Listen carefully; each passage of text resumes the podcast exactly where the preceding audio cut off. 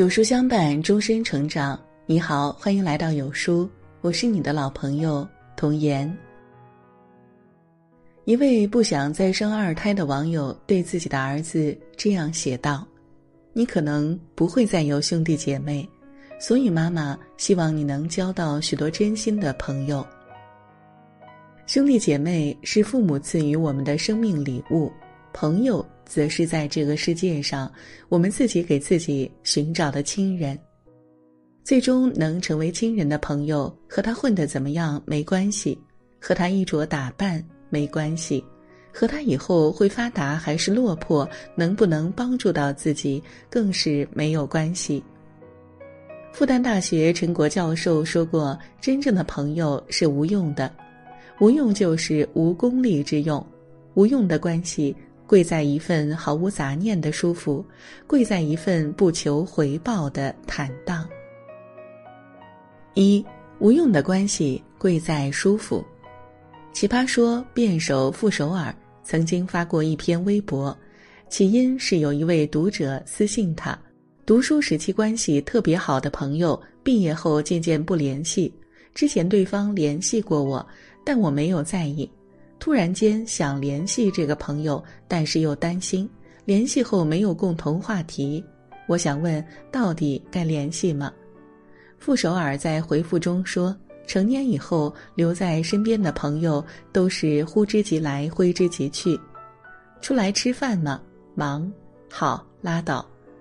我们选择和谁做朋友，不可能仅仅是因为他对自己好，而是因为和他在一起放松、舒服。”傅首尔最后回答了读者的问题：以后有没有共同话题？那又怕什么？让对方知道这一刻我想起了你，不也是一件很美好的事情吗？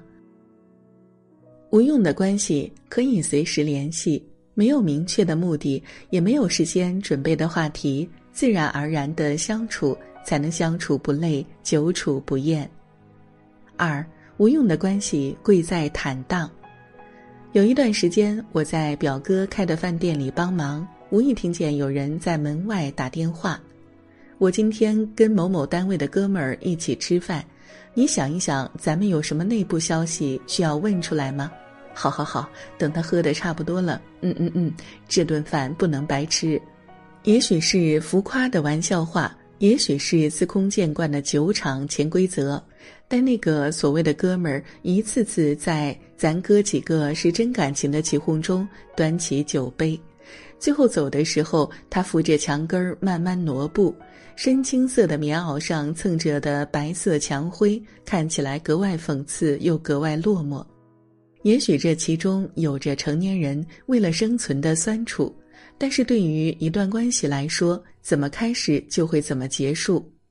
网络上有句话说得好：“所有带着目的性开始的关系，都注定会在岁月洪流里因为利益纠葛而逝去。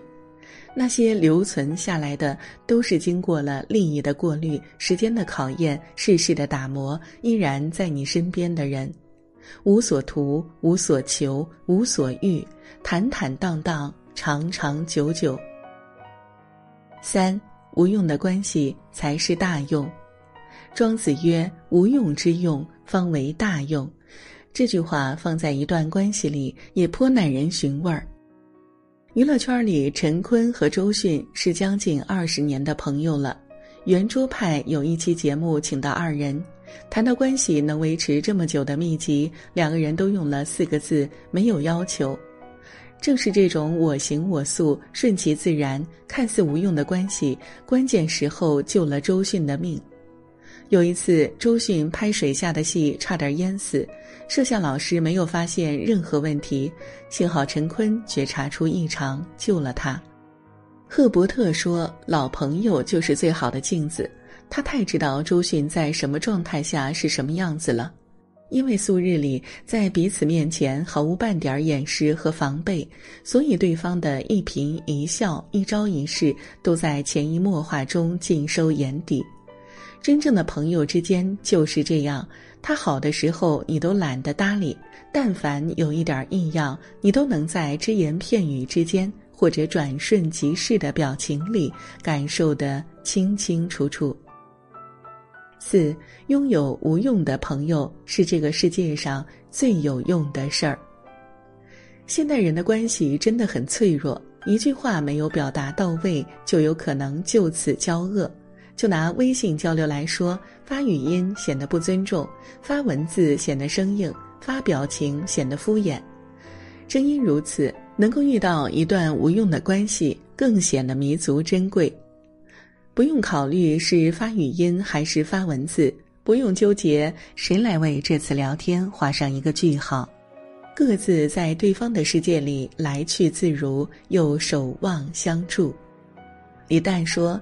没有朋友多孤独啊，有了也一样。人生而孤独，朋友治愈不了我们的孤独，但却可以守护彼此生命中的迷茫和不安。毕竟那是我们在这世上自己为自己挑选的，虽然没有血缘关系，却永远不想放手的亲兄弟。